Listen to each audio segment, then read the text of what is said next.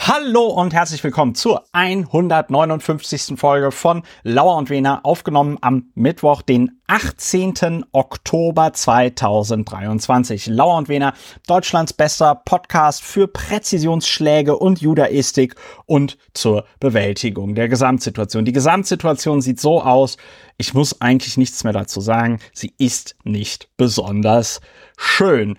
Deswegen gehe ich direkt, wie es so schön heißt, in medias res. Ich mache diesen Podcast nicht alleine mit dabei, ist Namenspartner Dr. Ulrich Wehner, Strafverteidiger aus Berlin. Guten Abend, lieber Ulrich. Guten Abend, lieber Christopher, du Historiker und MD Vieles andere. BA MDPA. ins B und AD, AD und ins B. Ja, wir werden sehen, was die Zukunft bringt. Ulrich, wir wollen ein besonders, wir reden ja nicht mehr darüber, wie es uns geht. Wir sagen einfach nur wie die Amerikaner awesome. Aber traditionell, weil wir ja auch ein besonders niederschwelliger Podcast sein wollen, erklärst du immer, was machen wir hier eigentlich bei Lauer und Wehner? Bewältigung der Gesamtsituation durch faktenbasiertes Aufregen. Ein bisschen mehr kannst du schon so. Meinst du nicht? Meinst du ja? Ja, ich erkläre kurz die Methode des faktenbasierten Aufregens. Die ist ein Ersatz und ein Substitut für das bloße Aufregen. Funktioniert so, dass man sich, statt sich direkt aufzuregen, erstmal die Sachen anschaut und sich meistens dann, nämlich faktenbasiert drüber aufregt, was den, die Wirkung hat, dass keine absurden Wahlentscheidungen zum Beispiel getroffen werden, ist die Negativwirkung. Die Positivwirkung ist, dass es zur Emotionsregulierung nachgewiesenermaßen beiträgt. Sehr gut, Ja, sehr gut. Und manchmal kommentieren sich die Sachen von selbst. das ist auch richtig. Ja. nicht so die Sachen, über die wir nicht reden. Was ist nicht über etwas reden? Das ist strategisches Schweigen. Man merkt das gerade sehr schön auf dem Kurznachrichtendienst Blue Sky, weil diese ganzen rechten Pappenheimer, die davon leben, dass man sich über sie empört, noch nicht da sind, ist die Stimmung noch relativ ruhig und angenehm. Also ich finde, wenn dieses Blue Sky 1 wunderbar zeigt, dann es sind die Rechten und ihr ganzer Kulturkampfscheiß, der Social Media so unerträglich macht. Es gibt da genug Diskussionen und genug Streit, ja, aber halt eben nicht um so bescheuerte Themen wie ich finde Gendern doof oder Tempolimit ist keine Freiheit. Deswegen, man muss über gewisse Dinge nicht reden. Das ist wichtig, damit sich Quatsch nicht verbreitet. Es gibt diesen schönen Ausspruch, don't make stupid people famous. Und darum geht's beim strategischen Schweigen. Wir wollen nicht, dass dumme Leute mit ihrem dummen Zeug noch mehr Bekanntheit erlangen. ja, Und deswegen reden wir einmal darüber, damit ihr nicht darüber reden müsst. Wir reden heute über etwas, auf das die Welt, es, die, die Welt hat auf viele Sachen nicht gewartet. Aber wenn sie auf eine Sache nicht viel Beson besonders aktiv nicht gewartet. oder? besonders aktiv nicht darauf gewartet hat die Welt, also im Sinne von Orbi et Orbi, ja, der gesamte Planet hat nicht darauf gewartet, dass Sarah Wagenknecht ihres Zeichens Mitglied der Linkspartei eine neue Partei gründet. Damit kokettiert sie gefühlt seit 50 Jahren also begangen im Alter von vier Jahren damit. Es ist im politischen Berlin, glaube ich, so eine Art Running Gag geworden. Ja, also sie kokettiert damit seit Ewigkeiten, zersetzt damit ihre Partei, in der sie noch ist, die Linkspartei, die sich aber auch ohne sie ganz gut Aus- selber zersetzt. Also Selbst dafür wird sie nicht gebraucht. selbst dafür wird Sarah Wagenknecht nicht gebraucht. Sarah Wagenknecht war auch, wenn mich nicht alles täuscht, noch nie in politischer Verantwortung, es sei denn, sie hatte in der DDR irgendein Amt, aber ich glaube nicht. Sarah Wagenknecht kommt, glaube ich, aus Westdeutschland, oder? Das können wir ja gucke mal sehen. nach. Wir können Jena, nein, sie kommt aus Ostdeutschland, 1969 in Jena geboren, war beim Fall der Mauer also 20 Jahre. Richard David Precht würde jetzt erstmal nachgucken, ob Jena in Ostdeutschland liegt. Aber gut. Also Richard David Precht könnte uns jetzt auch sehr bestimmt erklären, warum Jena, Jena, Westdeutschland. schon immer in Westdeutschland lag. Ich meine, die Hauptstadt von Nordrhein-Westfalen, da müssen wir jetzt nicht drüber reden. Jedenfalls, Sarah Wagenknecht gründet jetzt wohl endlich, endlich in Anführungszeichen TM. Sarah Wagenknecht soll nach verschiedensten Berichten aus dem Spiegel und Tagesschau.de, alle berichten darüber, soll am Montag, also kommenden Montag, eine Pressekonferenz geben, auf der sie dann endlich verkündet, dass sie jetzt wirklich diese Partei gründet und wirklich auch so einen Programmentwurf. Also äh, zunächst einmal Hat. wird sie ja einen Verein gründen. Ja, Das ist die Vorstufe BSW. BSW für Vernunft und Gerechtigkeit e e.V. Ja, Das ist die Vorstufe zur Parteiengründung. Parteien ja, Ja. organisiert als Vereine. Grunde, da möchte ich mich jetzt möchte ich jetzt nicht rumprechteln, weil ich mich da nicht so intensiv auskenne. Aber vielleicht ist gerade jemand hier in der Leitung, der schon mal bei einer Parteigründung zugegen Oh, war. bei mir blinkt ein Oh. Lämpchen. Sollen ja, wir ihn mal Christopher, ranlassen? bitte. Du. Ja, äh, hallo, also ich, bin- ich höre euren Podcast sehr gerne und äh, ich habe also sehr viel Erfahrung mit Parteien in den letzten Das ist Jahren schön, sammeln Christopher, dürfen. erzähl und uns Parteien sind Pa Parteien sind, oh, das ist aber sehr interessant, erzähl uns aber. Parteien sind nicht eingetragene Vereine. Hm. That's it. That's, that's the tweet. Parteien sind nicht eingetragene Vereine. Okay. Die sind beim Aber jetzt möchte sie einen Bundeswahlleiter eingetragenen gemeldet. Verein zunächst gründen. Ja, sie gründet einen eingetragenen Verein, weil man, das wusste ich auch nicht, bei den Landtagswahlen in Brandenburg anscheinend und bei den Europawahlen auch als Verein teilnehmen kann. Ah ja. Ach so, da, das, das geht dann schneller, ja, verstehe. So, genau, es gibt dann irgendwie Auflagen für politische Vereinigungen. Habe ich noch nie gehört. Müsste ich mir mal durchlesen, klingt interessant.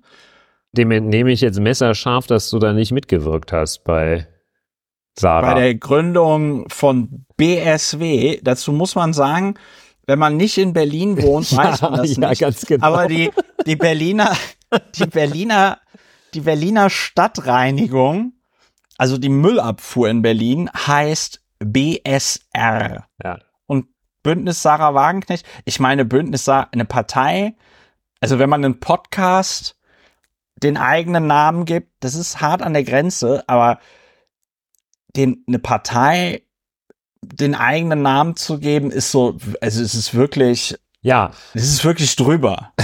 Das ist drüber. Gerechtigkeit finde ich ja ein Leitmotiv, Gerechtigkeit findet jeder gut. bei dem man das durchaus noch sagen kann, das ist ja ein hoher Wert, anschlussfähig. F- Bei Vernunft wird es schon wieder schwierig, Da weil hört's auf. also Gehen bei mir Vernunft. alle roten Lampen an. ja, um richtig auch mal zu prechteln und zu sagen, äh, Immanuel Kant, Vernunft, wissen wir ja. Ne?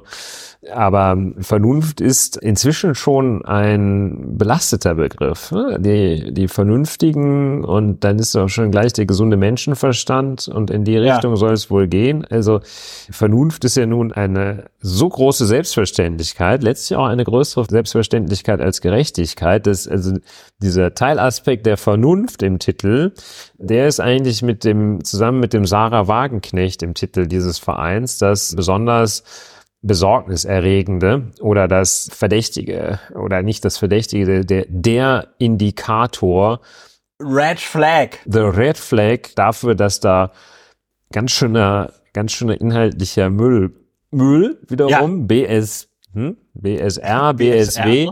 Also ich denke, das ist auch so ein bisschen das Konzept. Also es soll schon Müll produziert werden, der aber als Vernunft verkauft wird. Hm. Ja. Ja, also man muss dazu tatsächlich, das hast du messerscharf analysiert, man muss dazu tatsächlich sagen, sobald jemand heutzutage im Internet, aber auch auf der politischen Bühne mit Vernunft anfängt, ich wette mit dir, da können wir die Uhr nachstellen, am Montag wird auch oft das Wort Wir sind ganz unideologisch fallen. Ja? Wir haben nichts mit Ideologie am Hut. Pragmatisch für die Und Wir sind pragmatisch. fremdwortaffinen Bevölkerungsschichten, genau. Wir sind nicht links und wir sind nicht rechts, sondern wir sind vorne. Wir wollen die Partei der Vernunft sein. wir sollen, die- wir wollen die Partei der Vernunft sein. Ich hoffe, dass diese Bumspartei der AfD die Hälfte aller Stimmen zockt. Ja, Das wird zwar auch ganz furchtbar, aber ähm, Stimmung in der Bude. Ja, das ist richtig. Die Partei Die Linke ist ja auch so ein gewisses Trauerspiel. Meinst du? Spontan kann ich mich bei Christian Lindner spontan an eine vernünftige Sache erinnern, die er gesagt hat. Und das ging in die Richtung, dass wenn man in bestimmten Bundesländern oder in bestimmten Konstellationen keine andere Wahl habe und es tue ihm in der Seele weh, dann solle man doch lieber die Linke als die AfD wählen. Und ja, das wollte ich eigentlich außer der Reihe, außer Konkurrenz kurz sagen. Und das war einer der Das war, seltenen glaube ich, der einzige. hellen Momente Christian Lindners danach Genau. Ja. wieder vollkommen. Der erste helle Moment seit Aufnahme dieses Videos, wo er da mit seinem Kumpel, mit seinem Kumpel und dem Hartschalenkoffer steht. 18-jährig dornigen sagt, er Chancen. könne in der Schule nichts mehr lernen, weil, er, weil ihm das so Ja. langweilig ist. Ja, muss ich mich jetzt gerade von lösen. Die Linke, ja, an für sich von der Programmatik her, nachdem sich Teile von der alten Ostnostalgie gelöst hatten und dann auch erkannt hatten, dass die DDR nicht so in vielen Bereichen nicht so der Hit war und man auch selbst wenn man es für den Hit hielt, nicht mehr dahin zurückkommen würde, sprich nach dieser gewissen Modernisierung es ist ja eigentlich ganz, ganz gut, wenn in einer Gesellschaft, in einer Parteienlandschaft es eine sehr, sehr linke Partei gibt, die Ja, die Interessen der Menschen, die weniger begütert sind, vertritt. Und ja, und also auch gerne auch die Frustrierten auffängt, dass die nicht dann ihrer Frustration die Projektionsfläche bieten, dass es vielleicht doch die Ausländer sind, die ihre seit mehreren Generationen andauernde Misere verursacht haben. Also ein bisschen schade, dass die Linke, wenn die jetzt nochmal dann da ein Viertel oder wie viel auch immer äh, sich mit Sarah Wagenknecht teilen muss, dann ist sie natürlich ganz weg vom Fenster. Ja, ich bedauere das ein bisschen, würde ich damit sagen. Long Äh, das story ist, short. Ja, aber genauso, genauso könnte man es bedauern, dass es in Deutschland auch keine richtige liberale Partei gibt. Ne? Also, das schließt sich ja nicht aus. Also ich bin nicht gesagt, dass ich das nicht Naja, ich bedauere. ja, ist, Herr Kollege. ich will damit, ich will nur damit so sagen, das ist so ein bisschen, weißt du, ich fänd's auch schön, wenn jemand Häuser für Obdachlose bauen würde und bedauere, dass das nicht passiert. Verstehst du? Es ist, ich, vielleicht kriege ich es jetzt aber auch nicht richtig rübergebracht. Ich will damit einfach nur sagen, es ist einerseits traurig, dass Deutschland keine richtige linke Partei hat. Andererseits ist es nicht traurig um diese Linkspartei. So, Ja, jetzt ja, hab ich's genau. ordentlich Also formuliert. ich denke, ich helfe dir mal, was du mir vorwirfst. Der, das ist sozusagen, dass ich eine an zwei Voraussetzungen geknüpfte, also doppelt irreale Trauer empfinde. Das heißt, ich trauere um etwas, das es nicht mehr geben wird, was es auch nie gegeben hat. ja, das hast du Es doch. wäre jetzt. schön, Das wenn haben es wir sie doch jetzt. gäbe. Also ich, ich traure Ja. sozusagen dem, was es gar nicht gibt, dann nach. Also Ja, mit Meyerhoff That- gesprochen, that's- dass es so schön wird, wie es früher nie war. das hast du doch jetzt Ja, hab ich wunderbar. mich das doch ist doch schön- wohl jetzt hab ich haben dir wir, geholfen. haben wir, haben wir, Also über Wunderbar, wir, wir sind geklärt. ja das nur zu unserer und der Hörerinnen Orientierung in der Rubrik, worüber wir nicht reden. ja, Und ja, noch einmal für diejenigen, die sich erst jetzt eingeschaltet haben, ja, über das BSW für Vernunft oder BSW für Vernunft und Gerechtigkeit e.V. Tja, ob das dann auch wirklich BSW heißen soll? Die, Ja, natürlich. Die, ja, letztlich schon. Das ist Weil, ja wirklich, na, Sarah Wagenknecht. das ist ja nun wirklich nicht anschlussfähig. Das, das geht eigentlich gar nicht. Ich frage mich ja erstens, welche Rolle spielt Russland in der BSW? ja, wahrscheinlich übernehmen die den Notarkosten schon mal. die nehmen die Notarkosten. Und welche Rolle Schalten den passt TikTok-Kanal. genauso wichtig? Ja, das, die schalten die Werbung auf dem TikTok-Kanal, genau. Und welche Rolle wird Oscar Lafontaine übernehmen? Ja, Ich meine, Don't Fuck the Party ist ja eine Empfehlung, die Oscar Lafontaine und Sarah Wagenknecht nicht berücksichtigt haben. Dazu muss ich mir, dazu, eigentlich ganz süß, dazu fällt mir ein, ich stand mal auf dem Empfang des Feuilletons der Frankfurter Allgemeinen Zeitung bei der Frankfurter Buchmesse in der Schlange hinter Oscar Lafontaine. Und Oscar Lafontaine hatte damals tatsächlich als Hintergrund in seinem iPhone ein Foto von Sarah Wagenknecht. Ja. das ist doch eigentlich ganz. Ja, ich fand's, ich fand's ein bisschen drüber, aber ich meine, hast du, wir reden ja jetzt hier nicht über Ich unsere. habe kein Foto privaten von Sarah Verhältnisse, Wagenknecht. Aber, Äh, aber wenn du, wenn du mit Wa wenn wenn du mit Vara Sagenknecht, wenn du mit Sarah Wagenknecht verheiratet wärst, würdest du dann ein Foto von ihr in- als Hintergrundbild in deinem iPhone haben? ich kann da nur Günther Oettinger mit Blick auf Frauke Petri zitieren. Ja. Ich möchte es aber nur andeuten, um Günther Oettinger. Letzte Woche, glaube ich, 70 Jahre alt geworden. Herzlichen Glückwunsch an dieser Stelle, einer unserer treuesten Unser- Hörer. Jedenfalls diesen Satz, das kann man auch als Hausaufgabe dann vervollständigen. Wenn ich mit Sarah Wagenknecht verheiratet wäre, würde ich mich noch heute Abend, und dann fehlt ein Wort. Das hat Ah. Günther Oettinger, Ich glaub, äh, dem ich das da erschießen, ne? seinerzeit zuvor richtig nie zugetraut hätte, hat das ist in so einem Das Au- war schon Ausspruch ziemlich- zu Frauke, über Frauke Petri, nicht zu, aber über Frauke Petri. Und ich finde, Das war das schon sehr stabil, ne? Genau, also den eigentlichen literarischen Gewinn hat es durch dieses noch heute Abend. Er würde sich nicht einfach Ja. erschießen, sondern noch heute. Und, und nicht sofort und nicht am Nachmittag, Noch. sondern heute Abend. Noch, Und das- noch heute Abend. Ja, also insofern kann ich die Frage, was ich machen würde mit meinem iPhone-Hintergrund, wäre ich mit Sarah Wagenknecht verheiratet. Ich möchte aber gar nicht, also ich möchte dabei wirklich nicht, das tut mir eigentlich fast jetzt schon wieder leid, weil ich wirklich nicht auf ihre, das empfinde ich auch gar nicht so, auf ihre Person gehen möchte, nämlich gar nicht auf ihre Person. Ich finde diese Ideen und Aussagen, die sie tätigt, finde ich also en unendlich bescheuert. ja. Aber vielleicht ist sie ja auch einfach irgendwie ein guter Mensch, der nur pff, also so derartig falsch abgebogen oder traumatisiert oder sonst was ist. Wie gesagt, also das möchte ich gar nicht, also auch das mit dem Erschießen würde ich vielleicht nicht, aber Nimm, nimmst du zurück. nehme ich zurück, ja, Nimmst du zurück. nehme ich zurück. Okay. Weil, also ich finde nur die Ideen und die Äußerungen von ja auch latent oder gar explizit ausländerfeindlichem Gedankengut, diese AfD-populistische Art, das finde ich ganz, ganz furchtbar. Und Furchtbar. Ja. also äh, richtig, Ja. richtig, richtig irgendwie so richtig eklig. Das gilt aber nicht für sie. Ihr gegenüber als menschlich neutral. Auch So. wenn wir das, was sie sagt, total eklig Ja. finden. Ja. Ist eine Trennung, die kann ich machen. Ja, ich, wobei ich, also wenn ich jetzt die Möglichkeit hätte, Sarah Wagenknecht privat zu treffen, würde ich auch dankend ablehnen. Na gut, das ist jetzt was anderes. Aber jedenfalls, es reicht, um nicht über sie zu reden. Mit der Benennung dieser Gruppierung macht sie schon alles falsch. Also man muss prophezeien, das wird nichts. Oder was Ja, heißt, ich man hoffe kann ja, dass es- prophezeien, das wird nichts. Und eben leider, und das bedauere ich nun wirklich, wird es auch nicht irgendwie so ein richtiger Spaßfaktor, dass die sich irgendwie total zerlegen und dann einer in die Kasse greift und fest rauskommt, oh, die haben mir 100.000 Euro von Gazprom bekommen und so. Ich glaube, selbst dafür reicht es nicht. Ich glaube, die wird sang- und klanglos in, also quasi in der Versenkung starten und da auch bleiben. Meine Prognose. Ja, okay.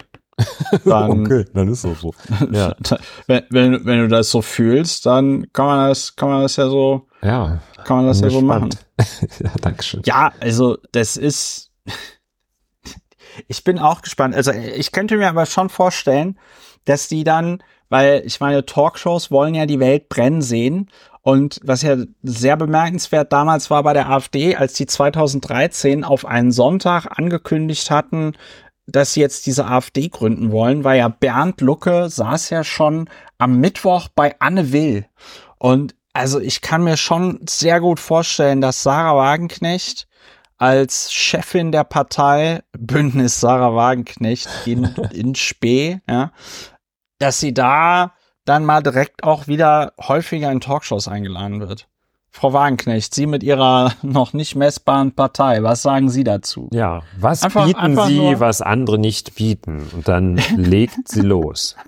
Dann legt sie los. Ja, schön nicht geredet über Bündnis, Bündnis Berliner Stadtreinigung. Und wir wünschen, wir wünschen Sarah Wagenknecht und ihrer Partei in Gründung einen ihren Vorbereitungen entsprechenden Erfolg. So, dann geht es weiter zu dem Servicehinweis. Man kann diesen Podcast unterstützen. Alle Informationen dazu findet ihr auf plus.lauerundwener.de. Ihr könnt einen Dauerauftrag einrichten. Ihr könnt das Geld auch über PayPal überweisen. Ihr bekommt den Podcast früher und mit Kapitelmarken. Und bei allen, die diesen Podcast bereits unterstützen, möchte ich mich an dieser Stelle ganz herzlich bedanken. Vielen lieben Dank dafür. Kommen wir zu einem, wie das mittlerweile Tradition bei Lauer und Wiener hat, kommen wir zu einem Thema, das gar nicht mal so schön ist.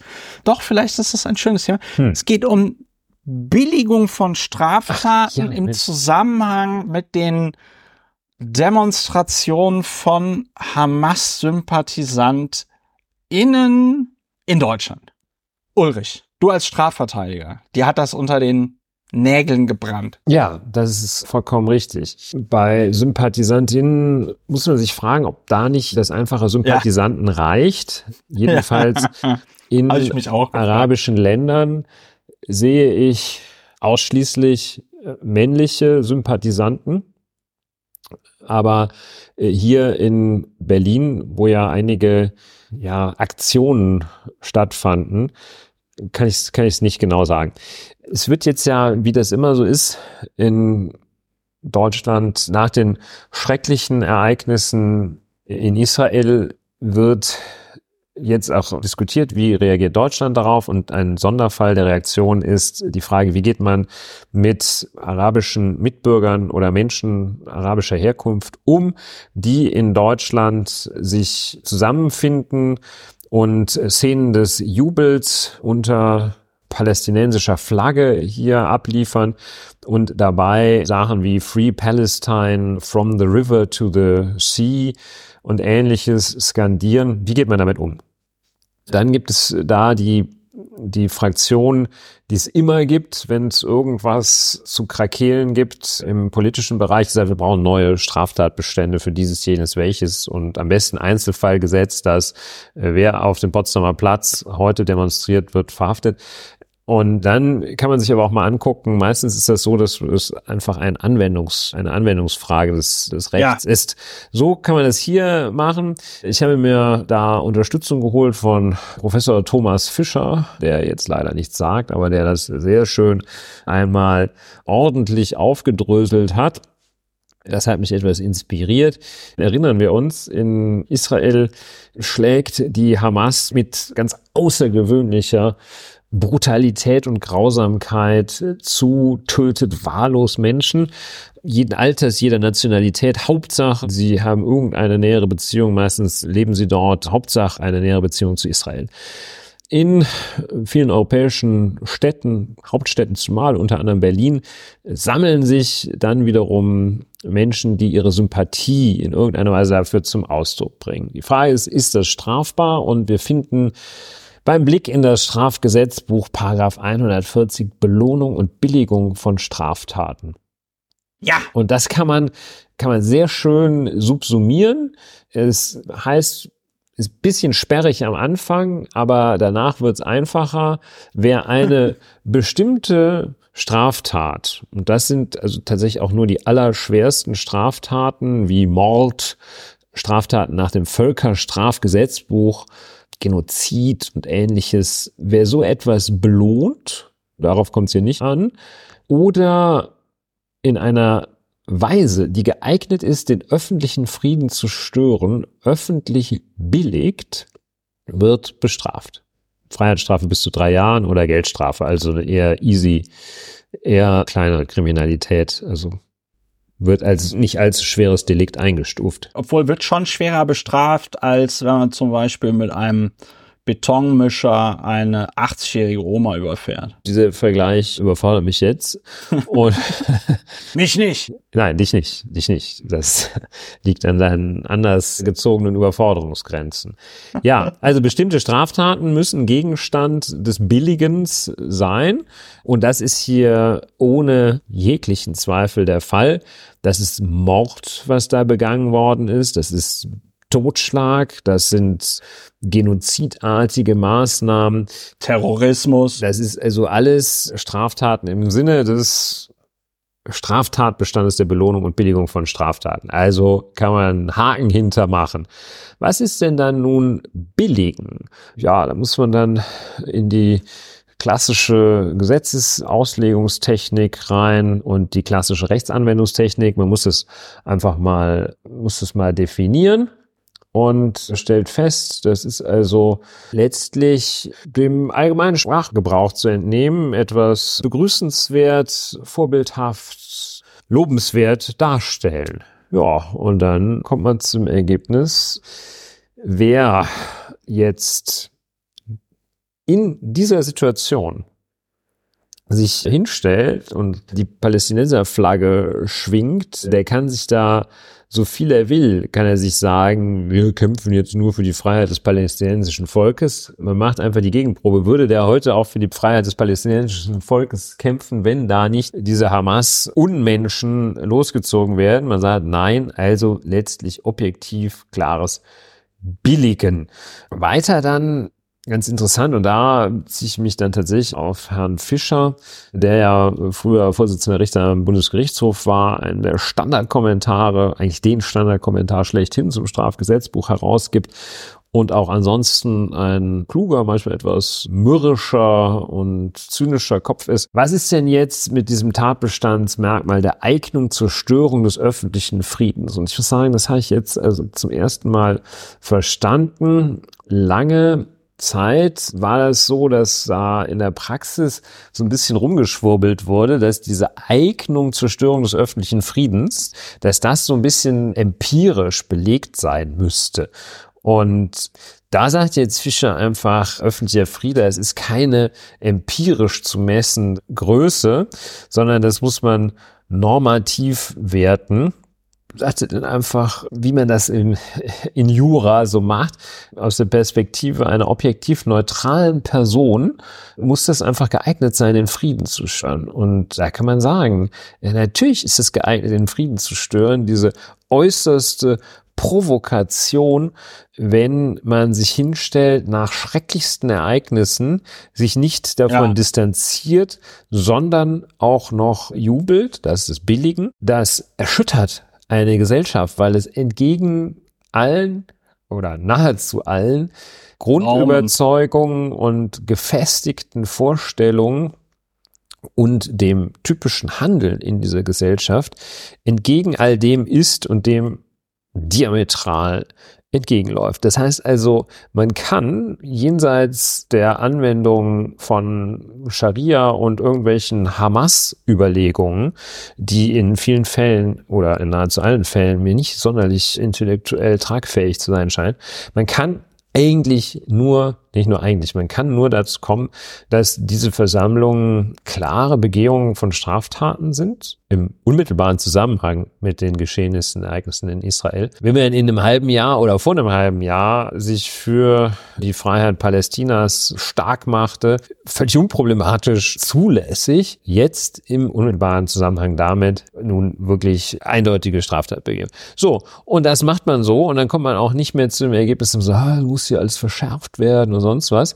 Nein, man muss dann einfach ausreichend Polizei dahin schicken und sagen, hey, guckt euch das mal an und ihr wisst ja, ne, wenn die da irgendwie was billigen, dann schreitet ihr ein. Also kann man sehr schön sich mal auch anschauen, wie funktioniert eigentlich dieses Mysterium des Jura. Ist gar nicht, gar nicht so schwierig. Man definiert was und dann guckt man, wie ist das in der Wirklichkeit gewesen? Und dann kommt man dazu, hm, entspricht das der Definition? Dann ist ein Tatbestandsmerkmal erfüllt, entspricht es der Definition nicht, dann ist es nicht erfüllt. Ja, so ist das. Ja. Herr Fischer hat noch zwei sehr schöne Beispiele, von denen ich eins kurz nochmal vorstellen möchte. Er hält es also für durchaus auch sehr erwägenswert, dass Frau Dr. Angela Merkel sich nach dieser Strafnorm 140 Billigen von Straftaten seinerzeit im Amte strafbar gemacht hat und nimmt Bezug auf die öffentliche Äußerung der früheren Bundeskanzlerin. Sie, Zitat, freue sich, dass es gelungen ist, Osama Bin Laden zu töten. Zitat Ende. Meint, meint er, das hat auch den Straftatbestand wahrscheinlich erfüllt. Und und das andere, was er als Beispiel für grenzwertige Straftatbestandserfüllung ansieht, ist der berühmte Mescalero-Beitrag eines anonymen RAF-Apologeten, der die Ermordung des damaligen Generalbundesanwalts Buback mit, wo er seine Gefühle als klammheimliche Freude beschrieb. Kennt man vielleicht noch aus der Geschichte der mittelalten Bundesrepublik Deutschland. Ich nicht mehr, aber interessant. Mescalero kennst du nicht? Nee, Mescal, ja. nee, nee, das war, war alles vor meiner Zeit. Nee, es hat sich auch nicht zu meiner Zeit ereignet, wenn ich das richtig sehe. Es, aber ich war wahrscheinlich schon etwas, hatte wahrscheinlich schon immer ein größeres politisches Bewusstsein und war wahrscheinlich. Ah, ich habe geguckt, ob du zuhörst. Oh, war wahrscheinlich, aber angriffslustig. War wahrscheinlich schon ein bisschen älter als war mit Sicherheit schon ein bisschen älter, als das zum zweiten Mal hochkochte. In der Schule haben wir über Draff nicht geredet. Ja. Da kam das Und also. Zeitung lesen war in Bonn auch verboten wahrscheinlich. Zeitung lesen war in Bonn, gerade als Bonn noch Bundeshauptstadt war, verboten. Konnte man nicht machen, konnte sich mit einer Zeitung nicht auf der Straße sehen lassen. Ja. So war das damals. Wir hatten ja nichts. Ja. Zu Weihnachten gab es jedes Jahr eine Murmel. Nach drei Jahren hatte man. Drei Murmeln. Drei Murmeln. Tja. Ja, sehr, sehr gut. Ja, nee, schön. Also finde ich gut. Finde ich ja auch deswegen gut, weil es mein persönliches Rechtsempfinden eins zu eins ja. wiedergibt.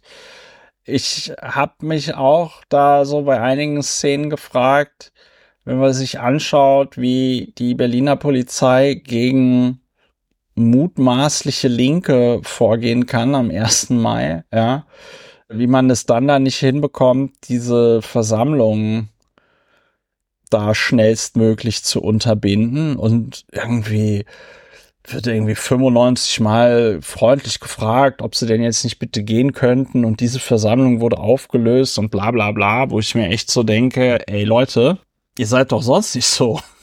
Ja, ja, ja das ist auch. ne? Wahrscheinlich, weil sie vor denen Schiss haben. Wahrscheinlich, weil sie vor denen Schiss haben und sich so denken, na, wenn da einer von diesen Terroristen-Sympathisanten nicht doch vielleicht eine Knarre mit dabei hat oder einen Molly oder sonst irgendwas. Ja, ich weiß. Ich, ich weiß es auch nicht. Ich mich fand es nur sehr irritierend und verstörend. Ich fand es auch verstörend, dass es heute möglich war oder wann war das heute oder gestern, ein Molotow-Cocktail gegen ein, ein Gebäude der jüdischen Gemeinde in Berlin zu schmeißen ja, und die Polizei ja. nicht in der Lage war, die, also, weil da stand ja Polizei, die haben das ja auch gesehen und man war trotzdem nicht in der Lage, diese Täter da zu verfolgen. Also vollkommen, vollkommen irre. Wofür haben wir denn diesen scheiß Polizeihubschrauber? In diesem Zusammenhang auch dir wird es nicht entgangen sein, die Worte unserer Berliner, ich glaube, Innensenatorin, ja. die ein, also wirklich einen ultra abenteuerlichen Bogen spannte von Menschen, die sich für die Ziele der letzten Generation einsetzen oder MitgliederInnen der letzten Generation ja. und dem Schutz jüdischer Einrichtungen in Deutschland. Hast du das mitbekommen? Das habe ich nicht mitgekriegt. Ich bin nicht also die sagte, wie die Redaktion mit deiner Unterstützung herausgefunden hat, war das Frau Senatorin Iris Spranger zusammen mit dem regierenden Bürgermeister Kai Wegner, die einen Zusammenhang hergestellt haben zwischen den Protestmaßnahmen der letzten Generation, der Klimakleber und Kleberinnen einerseits und dem Schutz jüdischer Einrichtungen andererseits, die insinuiert haben, dass Klimakleber letzten Endes, weil sie Polizeikräfte binden, dass sie den Schutz jüdischer Einrichtungen in Deutschland gefährden. Das ist, ich finde, ein so gemeiner Vorwurf, Ja. ähm, weil er so äh, sachlich falsch ist. ja? Also es ist jetzt nicht so, dass äh, quasi null Leute übrig sind, um jüdische Gemeinden zu schützen, wenn Klimaproteste laufen. Wenn aber Klimaproteste nicht laufen, haben sie 500. Das ist einfach Quatsch. Müssen sie halt, vielleicht können sie die auch mal abziehen beim Kujonieren von Fahrradfahrern, die Ja. bei Rot über eine Fußgängerampel fahren oder sowas. Also das ist als solches Quatsch und das Gemeine an dem Argument ist natürlich, da kann man eigentlich nicht, und das hat so eine fiese Bindungswirkung, da kannst du dich nicht drüber hinwegsetzen. Ja, Also, da kannst du nicht sagen, also das, das ist wahnsinnig gefährlich, dann zu sagen, nee, ihr spinnt doch, wir machen trotzdem weiter. Ja, Weil, Ja, ja. also, wenn du dich diesem Vorwurf aussetzt, ich finde zu Recht, dass das der schlimmste Vorwurf ist oder das Schlimmste, was man machen kann, äh, mit das Schlimmste, was man machen kann, die Sicherheit jüdischer Einrichtungen in Deutschland zu gefährden. Aber diesem Vorwurf will sich keiner aussetzen. Ja. Das ist sehr, sehr böse. Das ist sehr, sehr böse, das so zu instrumentalisieren, verhöhnt eigentlich auch die, also, also bringt jedenfalls Dinge miteinander in Verbindung, die nicht miteinander in Verbindung stehen. Die Mitglieder der letzten Generation haben dann auch richtigerweise gesagt, weil sie nicht anders konnten, dass sie Aktionen erst einmal aussetzen, ne? solange jetzt Ja. eine erhöhte Gefährdungslage für jüdische Einrichtungen in Deutschland besteht. Da sieht man allerdings dann auch zwar im untechnischen Sinne genötigt durch Äußerungen der Berliner also kein Landespolitik. Gegner und ihres Spranger eine Straftat begangen.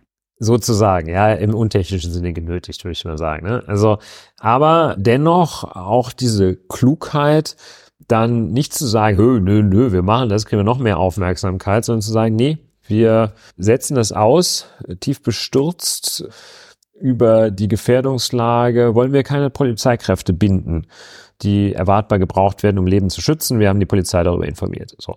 Ja. Okay. Trotzdem scheiße Trotzdem von großer ihres Mist, ne? Spranger und Also. Kai Wegner. Vor allen Dingen hat auch die sogenannte letzte Generation nichts am Hut mit etwaigen Kapazitätsgrenzen der Berliner Polizei. Es sind jedenfalls auch keine Personenschützer, die die von der Straße lösen. die Vorstellung, dass man nicht in der Lage wäre, jüdische Einrichtungen in Berlin effektiv zu beschützen, wenn zwei, drei Straßen von Aktivisten der sogenannten letzten Generation blockiert werden würden. Das ist ja nachgrade hirnrissig. Das ist ja, das ist ja hirnverbrannt. Das wollen ja, das wollen ja Kai Wegner und Iris Spranger im Umkehrschluss nicht sagen. Die wollen ja nicht sagen, dass ihre Polizei so, also ich meine, was, was, Sollte man mal drüber nachdenken, ob die dann wirklich, wirklich noch in Form sind, wenn die beim Abziehen von 40 Leuten nicht mehr handlungsfähig sind. es passieren jeden Tag in Berlin Auffahrunfälle, die wiederum Staus verursachen. Es gibt gerade auf dem Autobahnring da in Höhe ICC eine Baustelle, die dafür sorgt, dass sich der Verkehr über Kilometer auf der A100 staut, beziehungsweise zäh fließender Verkehr, wie es dann immer so schön heißt in der Staudurchsage, in der Verkehrsdurchsage. Das kann ja nicht sein. Das kann ja, das ist ja, das können ja Kai Wegner und Iris Spranger können das ja unmöglich tatsächlich ernst meinen, dass die Berliner Polizei durch die sogenannte letzte Generation in die Knie gezwungen werden könnte. Und also Ja? die Also, was soll essentiellen das? Aufgaben nicht mehr wahrnehmen kann. ja, Also es kann Ja. vielleicht, also sagen wir, es kann, könnte schon passieren, dass da so viele Kräfte gebunden sind und dann noch so ein fetter Stau ist, dass die zur Festnahme eines Ladendiebs im Späti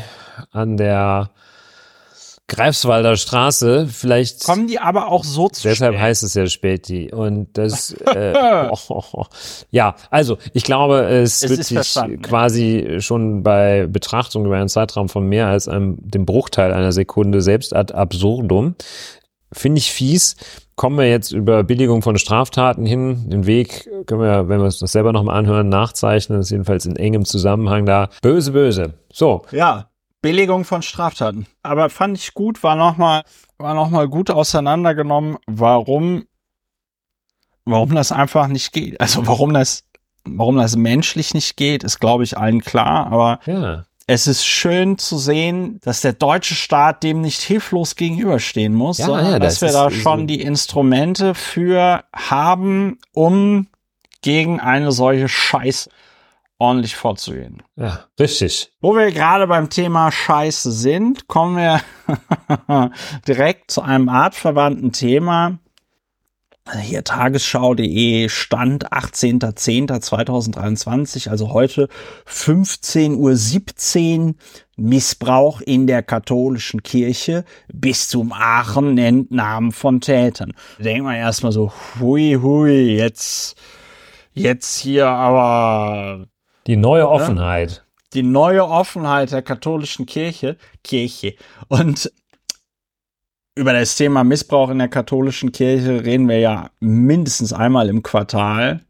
Da äußern sowohl Ulrich als auch ich ja auch immer unseren Unglauben, dass wir überhaupt nicht verstehen, dass die katholische Kirche als Vereinigung in Deutschland überhaupt noch erlaubt ist, ja, also dass, dass, dass sie hier noch, ich meine, Ulrich, wenn wir so einen, wenn wir wenn wir jetzt einen Verein gründen würden, Könnte der eine genau das kriminelle macht, Vereinigung was sein. die meinst du? katholische Kirche macht, da stand bei uns direkt das SEK im Haus und wird uns alle festnehmen. Die Zu konnten, Recht. konnten dicht Zu Recht. machen.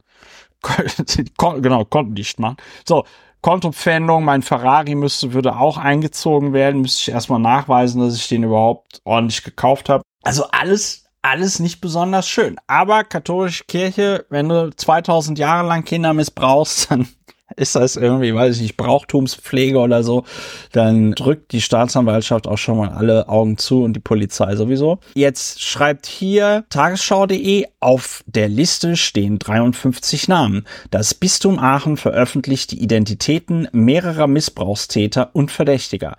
Opfer sollen so ermutigt werden, sich zu melden. Ja, und dann geht's da hier um die Aufarbeitung von sexueller Gewalt durch Priester, bla bla bla.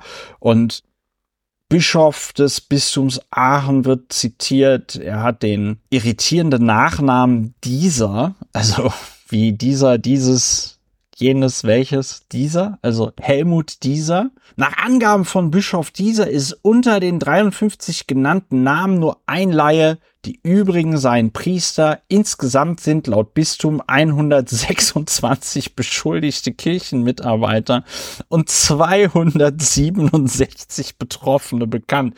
Ich lache da, ich lache da nicht, weil ich es lustig finde, sondern das ist einfach, das zieht einem jedes Mal, und mit einem meine ich mich, also das zieht mir jedes Mal die Socken aus. Was für ein, ich meine, wenn du dir die Delinquenz von, von, von Missbrauchstaten anguckst, auf 100, auf die Bevölkerung, 100.000, ja, und dann vergleichst mit dem, was da in der katholischen Kirche abgeht, ja, dann, dann ist das, dann ist das einfach so dermaßen über dem Durchschnitt, ja, das ist schon, also das ist ja, das ist ja signifikant über dem Durchschnitt. Das ist ja kein statistischer Ausreißer oder irgendwie so, ja, das gibt dafür Gründe. Also das ist, das ist Wahnsinn. Unter den Namen der mutmaßlichen Jetzt kommt Täter- auch ein sehr guter. Ne? Also, findet sich auch der Name eines im Jahr 1986 verstorbenen Weihbischofs. Und jetzt, Und jetzt Kommt Trommelwirbel. der, Trommelwirbel, jetzt kommt der Hammersatz vom, vom dieser. Ich verstehe, dass dies für viele ein Schock sein muss. Nein, so, nein. jetzt es noch ist mal kurz genau- den Bezug, einfach nur mal kurz den Bezug herstellen, dass dies für viele ein Schock, dass dies, sagt dieser, dass dies für viele ein Schock sein. Was, wenn man das jetzt noch mal kurz minimal analysiert, was ist der Schock? Der Schock ist, dass es ein Weihbischof war. Ja, nein. Nein. Genau. Das ist ja wirklich, es ist wahrscheinlich ist das auch für äh, Geschädigte von Missbrauchshandlungen. Äh, Ja, ist das der größere ist Schock? das ist auch wirklich Ja. der große Schock, das Nicht zu der sagen, Missbrauch, sondern dass Ach es der Gott. Weihbischof war. Das, das war ein du Weihbischof. meine Gott, Güte. Schock. Nein, oh Gott. Also, Also- wenn du, was, du wurdest von einem Das- Weihbischof missbraucht, dann das gehen wir Zeug, sofort zur ähm, Polizei.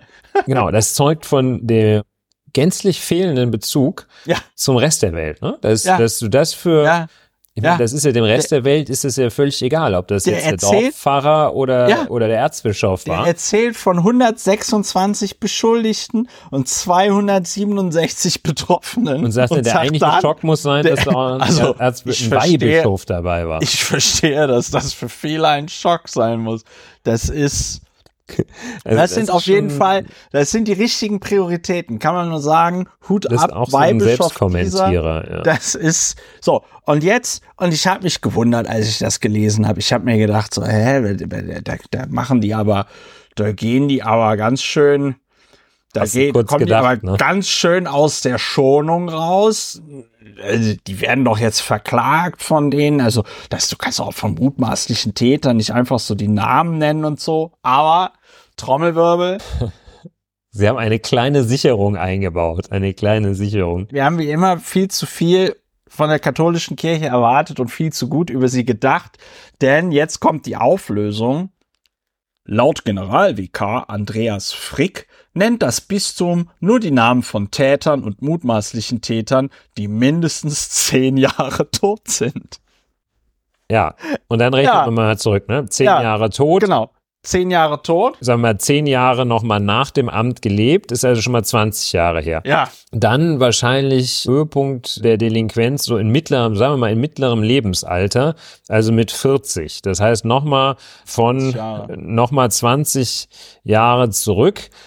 Also das heißt, Sind wir bei äh, 40 bis 50 es Jahren so werden ungefähr. also jetzt nur Sachen da in Anführungsstrichen offengelegt, Ja. ähm, die Fälle, die mindestens 40 Jahre zurückliegen. Ja, die irgendwann in den 70er oder 80er Jahren stattgefunden haben.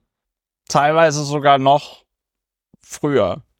Also, ich meine, da, da, da das muss man, muss man eigentlich, das kann man nicht, das Kann man nicht ernst ja, nehmen. das Die kann man, Opfer, die jüngsten, die jüngsten Opfer dürften so um die 50 Jahre alt sein. also wenn das dann so weitergeht, kannst du dir jetzt so als aktueller Geschädigter, Geschädigte, also wenn es dir so in den letzten 10, 20 Jahren passiert ist, kannst du sagen, okay, in 30 Jahren wird jetzt also auch dieser, dieser der jetzige Täter. der Täter, der es, der mich missbraucht hat, dann wird der wahrscheinlich genannt werden. Muss er erst noch seinen Lebensabend in Ruhe verbringen, ableben und dann wird er genannt. Kann sich im Grabe rumdrehen. Das finde ich auch so geil. Ich meine, was läuft beim WDR falsch, der anscheinend diesen Artikel verfasst hat? Was läuft beim WDR falsch, wenn, wenn das, wenn das hier der letzte Absatz ist?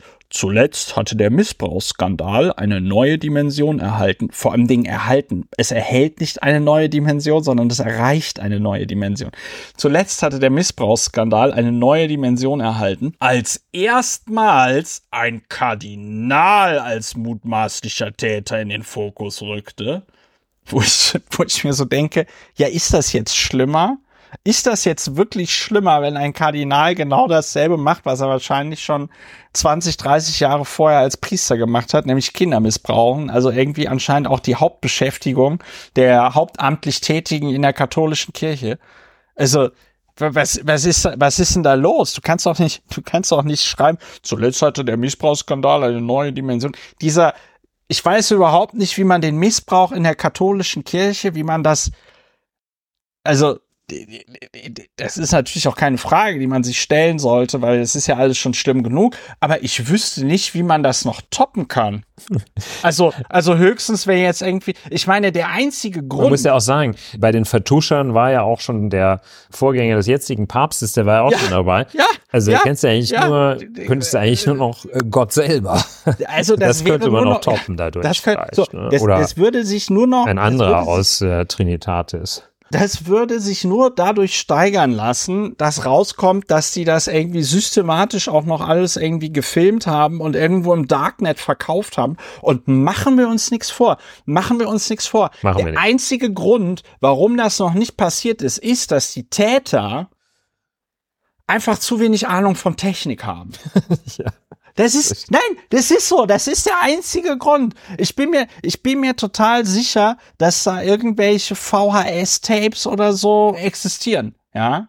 Aber die, die Generation, die ein Smartphone bedienen kann, ja, die ist da einfach noch nicht lange genug am Drücker, dass man das jetzt also alles schön systematisch schon äh, hätte gefilmt haben und ins Internet hätte, hätte stellen können. Das ist, also, da komme ich nicht drauf klar, Ulrich. Ja. Da komme ich nicht drauf klar. Ja. Zuletzt hatte der Missbrauchsskandal eine neue Dimension erhalten, als erstmals ein Kardinal als mutmaßlicher Täter in den Fokus rückte. Ja, also mit diesem Geschwafel von der neuen Dimension sitzen die natürlich genau dieser absurden Betrachtungsweise, dieser völlig abwegigen, lebensfremden Betrachtungsweise sitzen die auf. Das kann natürlich sein, dass also die journalistische Tätigkeit für Kirchenthemen äh, ist ja typischerweise auch so ein bisschen in Redaktionen so eine gewisse Sondertätigkeit. ne? Es kann natürlich sein, dass da dann auch man den richtigen geschickt hat für Ja. für das Ressort Kirche und Welt oder Kir Religion und Kirche. Ja, der hat das dann irgendwie gesagt, ja, Gott, Donnerwetter, das ist ja doch schlimmer, als ich dachte. Da war ein Bischof dabei. Ne? Was? Der, der Ich, Bischof? ich dachte eigentlich, es- also ich habe immer gedacht, okay, kann alles mal passieren. Und dann Bischof? Aber Nein. der- also, der, also, da muss ich mich jetzt erstmal hinsetzen. Und ich meine, vor allem der Bischof hat das ja wahrscheinlich auch nicht, als er schon irgendwie mit 65 Bischof wurde gemacht, Ja, sondern genau. das hat er halt, als er irgendwie da auf dem Dorf war und Genau. er noch voll im Saft stand und ihm langweilig war, nachdem die Haushälterin gesagt hat, na, wobei, eine, anyway, da will ich jetzt nicht zu tief meiner Fantasie Raum geben, aber Ja, ich würde vor allem der Haushälterin nicht die Schuld geben. Also, das ist ja der Witz. Nein, nein, die Schuld will ich dir überhaupt nicht geben. Die mussten, die waren ja auch ein Blitzableiter, Vertuscher oder sonst was. Die waren ja auch in, in denen hat er dann im Zweifel auch mit der Hölle gedroht, wenn sie was sagen würden, äh, zu seinen anatomischen Studien mit Ja. Hm. Jünglingen. Man muss auch echt dazu sagen, dass die katholische Kirche eigentlich total locker ist mit unehelichen Kindern beim Pfarrer und wenn der sich nicht ans Zölibat hält. Und und vor allen Dingen unterstützt die katholische Kirche das sogar noch finanziell, ja? Also die bezahlen dir da bis zu zwei uneheliche Kinder, greifen die dir da finanziell unter die, unter die Arme. Also dann lebt da die Haushälterin und die Haushälterin ist zufällig alleinerziehende Mutter oder wird dann alleinerziehende Mutter und dann wird sie nochmal alleinerziehende Mutter. so. Fräulein mit Kind, wie man früher sagte. Also- Ja, Fräulein. So, also das, ich will damit sagen, das ist und das weiß ich auch, de- dass denen im Priesterseminar vor der Weihe nochmal gesagt wird, tobt euch bitte nochmal ordentlich aus. Ne? So.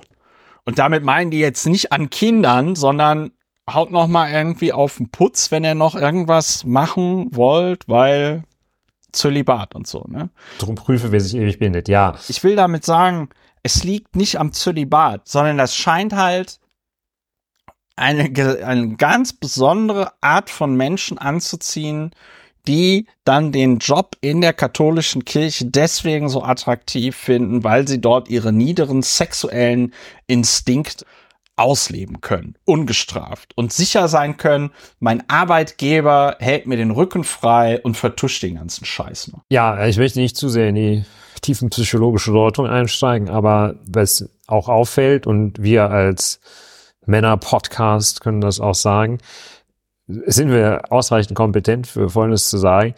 Die ganzen, haben wir auch schon mal gesagt, die ganzen Organisationen, Gruppierungen, Ansammlungen institutionalisierter oder auch lockererer Art, in denen ausschließlich Männer tätig sind oder jedenfalls ausschließlich Männer das Sagen haben, ruht nie Segen drauf. Ist immer schlecht. ne? Ich Ja. meine, wenn die Hamas, wäre die Hamas paritätisch besetzt, wäre das nicht passiert.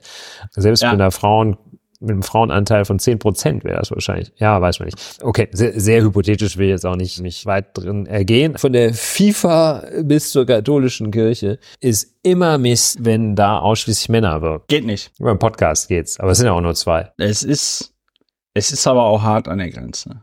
Ja. So, Ja, bei Lanz und Precht hat man gesehen, geht, Es geht eigentlich nicht. Geht es, eigentlich geht, es geht nicht. Aber wir sind ja zum Glück nicht. Boah, stell dir mal vor, du wärst Richard David Precht, ey, boah. RDP klingt ein bisschen wie BSW, ne? Klingt ein bisschen wie, ja, aber vielleicht macht der Precht das ja jetzt demnächst auch. Die Richard Ich David bin ziemlich Precht sicher, dass ihr Partei. seid. Es ist eine, eine sehr interessante Sache. Ich werde es beobachten. Ich mit Sarah Sehr Wagenknecht. interessant. Ist sehr Das ist interessanter sehr- Ansatz. Muss dem, sehr- man muss dem eine Chance geben. ist Vernunft und sehr Gerechtigkeit. Interessant. Vernunft und Gerechtigkeit, das sind ja auch zwei philosophische Themen, mit denen ich mich schon sehr lange beschäftigt habe. Ja. Über beide Gut. habe ich stich auf der Shortlist für den Nobelpreis. Für den Nobelpreis. Jetzt haben wir schon zweimal den Verena Balsen-Text geteased. Ich hatte noch nicht die Zeit, ihn zu lesen. Er ist sehr lange. Ich hatte mir überlegt, vielleicht machen wir das, wie wir das früher bei der Ehrliche ist der Dumme ma- gemacht haben. Einfach zufällig einen Absatz vor, vorzulesen. Ich fühle mich so orientierungslos wie lange nicht mehr.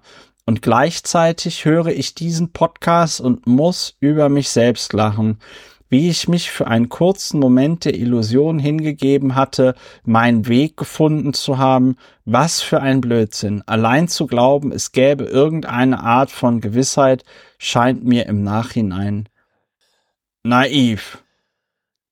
Hm. Ha. Die Sache, die den größten Schmerz verursachte, war die Kluft zwischen Erwartung und Realität. Das klingt alles so ein bisschen nach, nach so, so, so Kalenderabreißsprüchen. Allein schon hier zu sitzen und das aufzuschreiben, löst in mir Stress aus. Tja, würde ich mal sagen, dann schreibst du halt nicht auf. Ja, ich- erstens schreib's nicht auf und zweitens, die Frau saß im Vorstand eines Unternehmens, war aber auch Guck mal hier, das ist auch eine tiefe. Nipo Baby. What? Kennst du nicht den Begriff Nipo Baby? Nee. Es ist ein Nepotism Baby.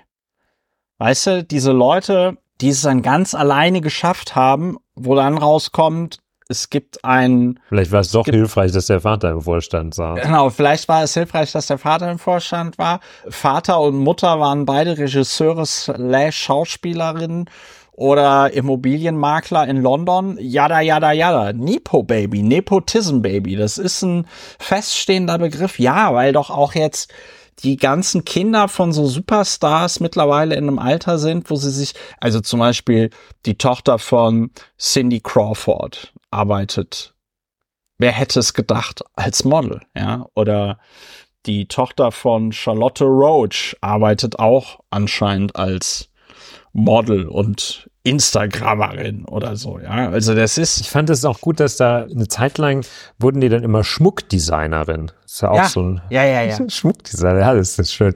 Oder Jette Job war ja auch eine Zeit lang mal DJing. Ja, oh, das ist auch schön. Liegt DJing auf. ist. Oh, oh, oh. oh, oh. Ja, also sagen wir So. mal, diese. Nee, du dieser hattest Text- gerade noch eine schöne Stelle gefunden. Ja, die habe ich jetzt wieder verloren vor, Ach vor so, ja. Schreck. Jetzt habe ich sie wieder. Also das sind so, das ist ausgesprochen banal. Also ich weiß Ja. auch gar nicht, banal, trivial.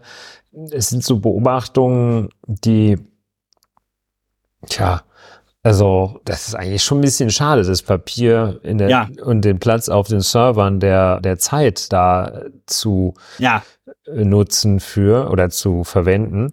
Äh, Eine meiner engen Freundinnen war früher extrem erfolgreich in ihrem Job. Sie war beliebt, galt als High Potential. Was keiner wusste, das war, dass sie jeden Abend fix und fertig in ihre Wohnung zurückkehrte, weil sie den ganzen Tag nur damit beschäftigt war, die Erwartungen anderer zu erfüllen. Das ist ja ein Ding, ne? Da z- deutet sich so ein Sapperlot. gewisser, also so, da entdeckt die tatsächlich, dass es einen Konflikt gibt zwischen dem Arbeit eigenen und Privatleben.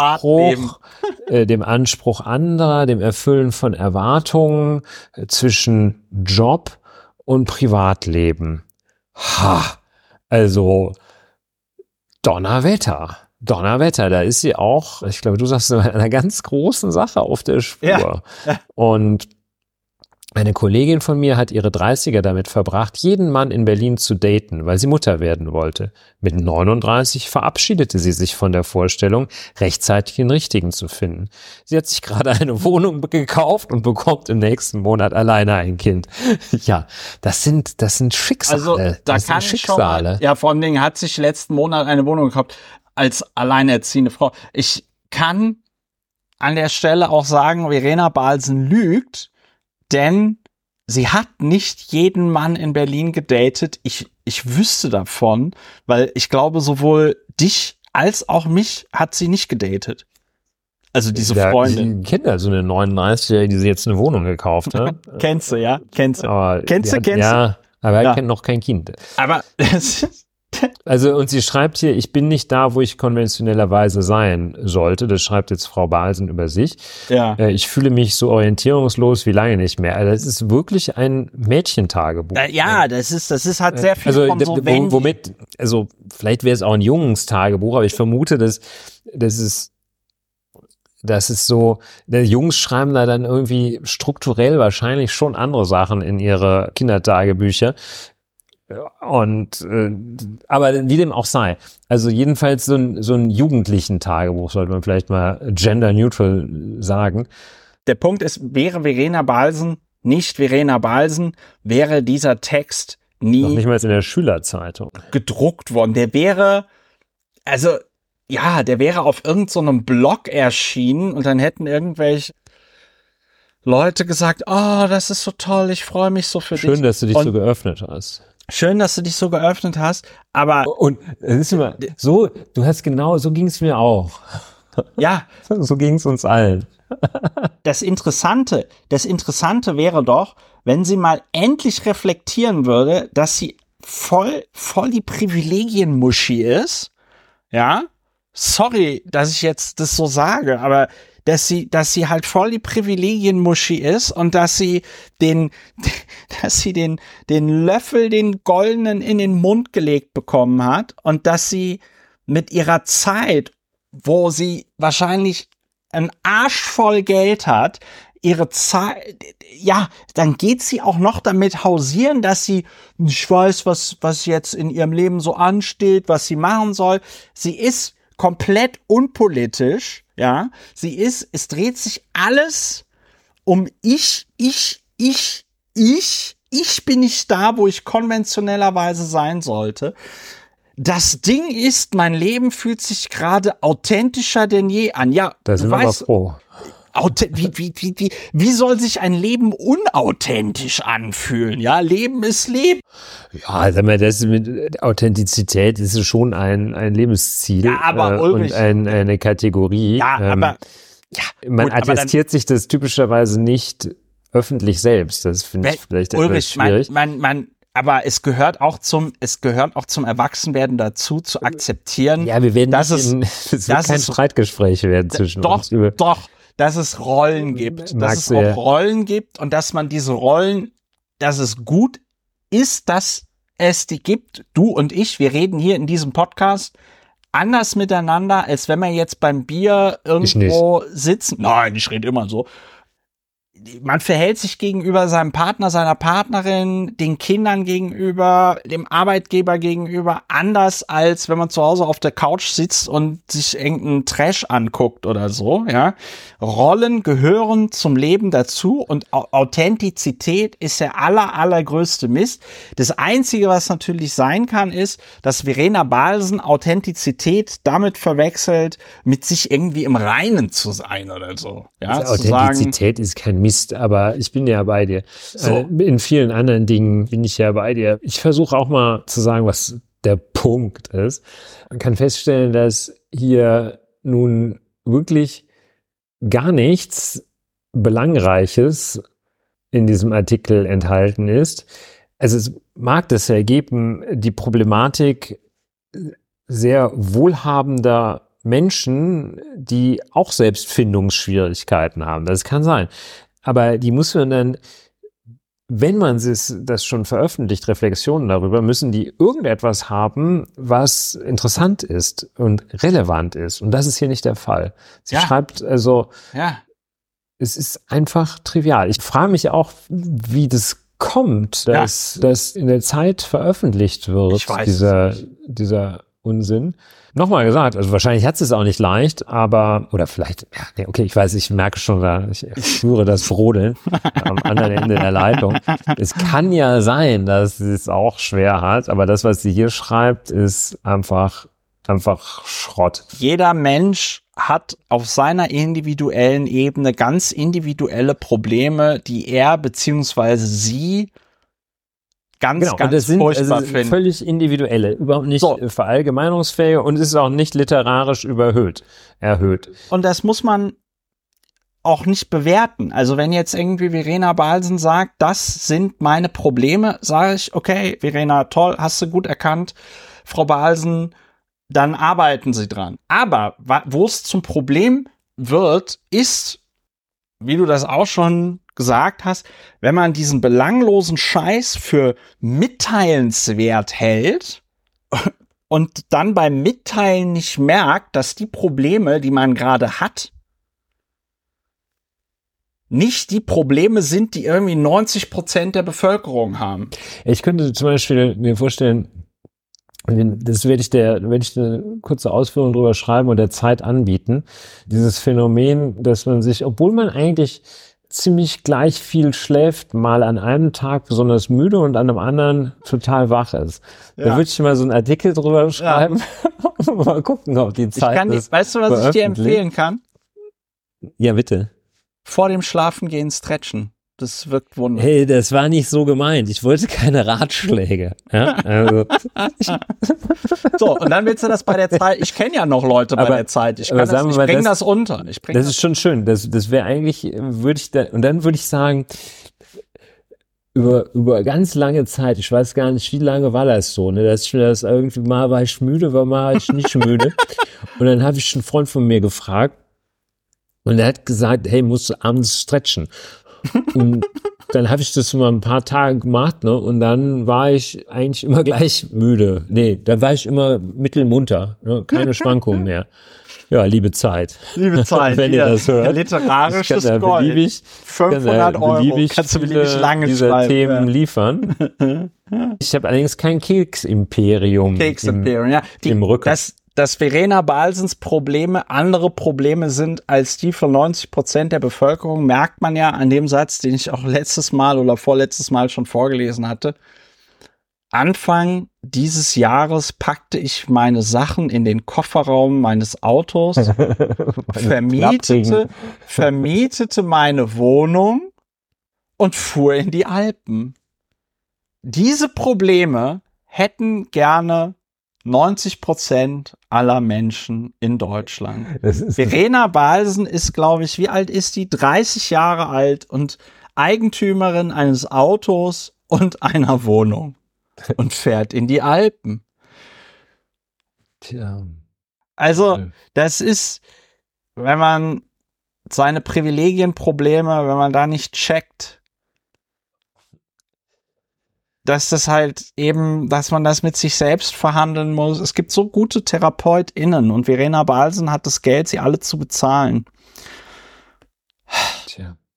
Was meine Karriere betrifft, habe ich keine Ahnung, wie es weitergehen wird. Ist ein Satz, den man, ob man Keks-Erbin ist oder High Potential oder ein No-Name, einen solchen Satz schreibt man nie, nie, nie öffentlich irgendwo ins Internet. Aber ich kenne mich jetzt besser. No shit. Ich fange an, mein Wissen, meine Erfahrung, mein Wissen als Nipo Baby, meiner Erfahrung mit 30, meiner Erfahrung und meinen Instinkten zu vertrauen. Na, heiligs Blechle. So, dieses Jahr habe ich sogar meinen Geburtstag gefeiert. No way. und fand ihn richtig schön. Wenn ich in meine Zukunft schaue, merke ich, wie ich wieder Vorfreude und Neugierde statt Angst empfinde. Es gibt nichts zu fürchten. Ja, Uschi, weil du privilegiert bist. Mir wurde beigebracht zu denken, dass das Leben mit 35 endet. Ja, wie das von wurde den ihr Leuten. beigebracht. Von den Das wurde ihr Kriegsleuten beigebracht, da, oder? wahrscheinlich von den, von den Leuten, die bei ihrem Vater in der Fabrik als Zwangsarbeiter gearbeitet haben. Ich aber das- lerne gerade, dass vielleicht das Gegenteil wahr ist. Wenn da wäre zum Beispiel ein interessanter Punkt, dass man sagt, das ist ja erlogen, das ist ja nicht beigebracht worden. Aber das wäre ansonsten, wäre es ja interessant, wenn sie an der Stelle, wo sie sagt, ihr ist beigebracht worden, das Leben endet mit 35, wenn sie da zum Beispiel nachgesetzt hätte, wenn sie es gekonnt hätte, da wird es ja interessant. Das ist das, wieso das denn? Wer hat dir das denn gesagt? Das ist aber ungewöhnlich.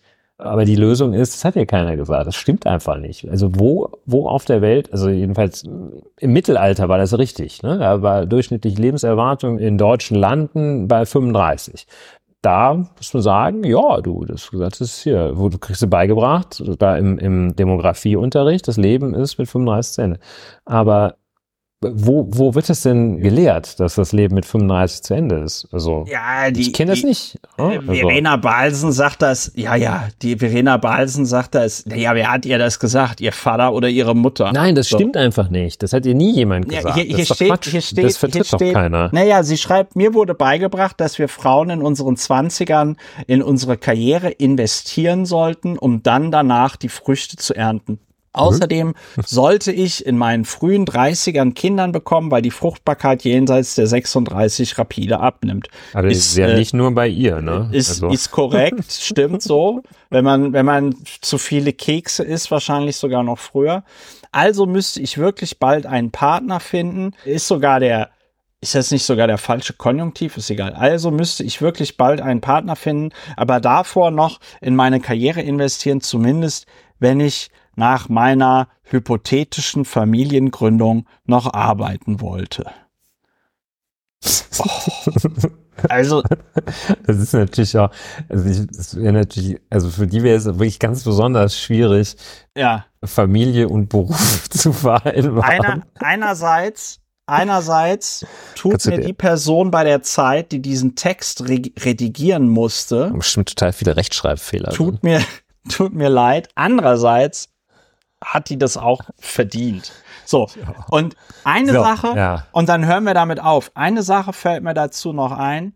Und zwar habe ich auch mit dem Alf Frommer über diese Balsen-Sache da gesprochen. Und der Alf ist ja seines Zeichens Werber.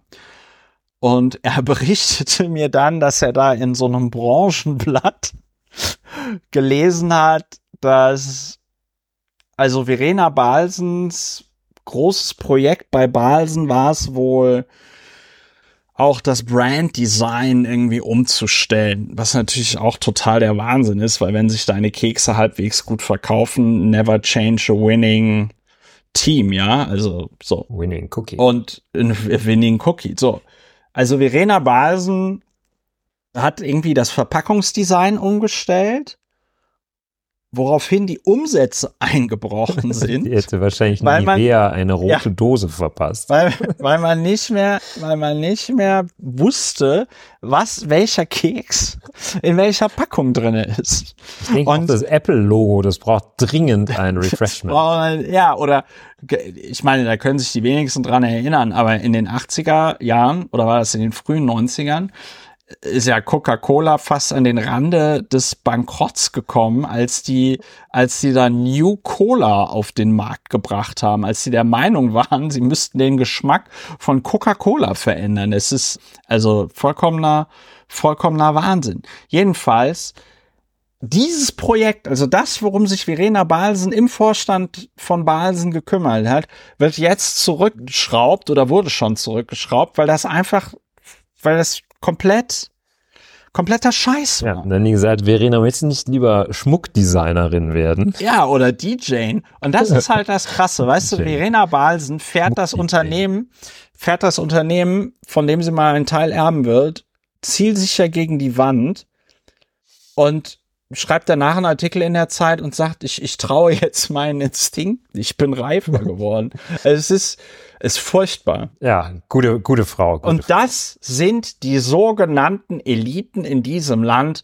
Gute Nacht. Ich glaube, ich muss das jetzt noch abbinden. Ne? Ja, binde, wir müssen es noch abbinden. Du Muss musst ich es das jetzt abbinden, Ja, ja? abbinden. Also, liebe Und Hörer, dann zurücktreten. Ja. und dann zurücktreten wäre auch eine Maßnahme für Verena Balsen. Ja.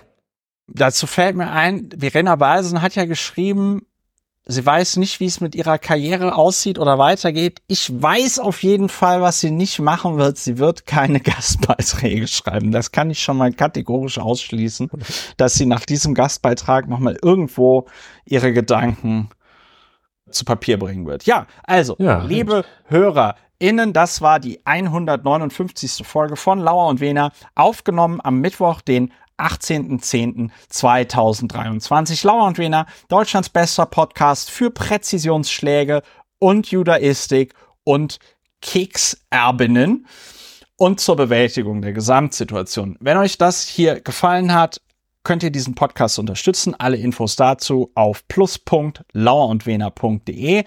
Kommt gut durch die Restwoche, bleibt gesund, lasst euch nicht in den Wahnsinn treiben von den Irrungen und Wirrungen des Lebens und dann hören wir uns demnächst wieder bei Lauer und Wena. Macht's gut. Tschüss. Tschüss.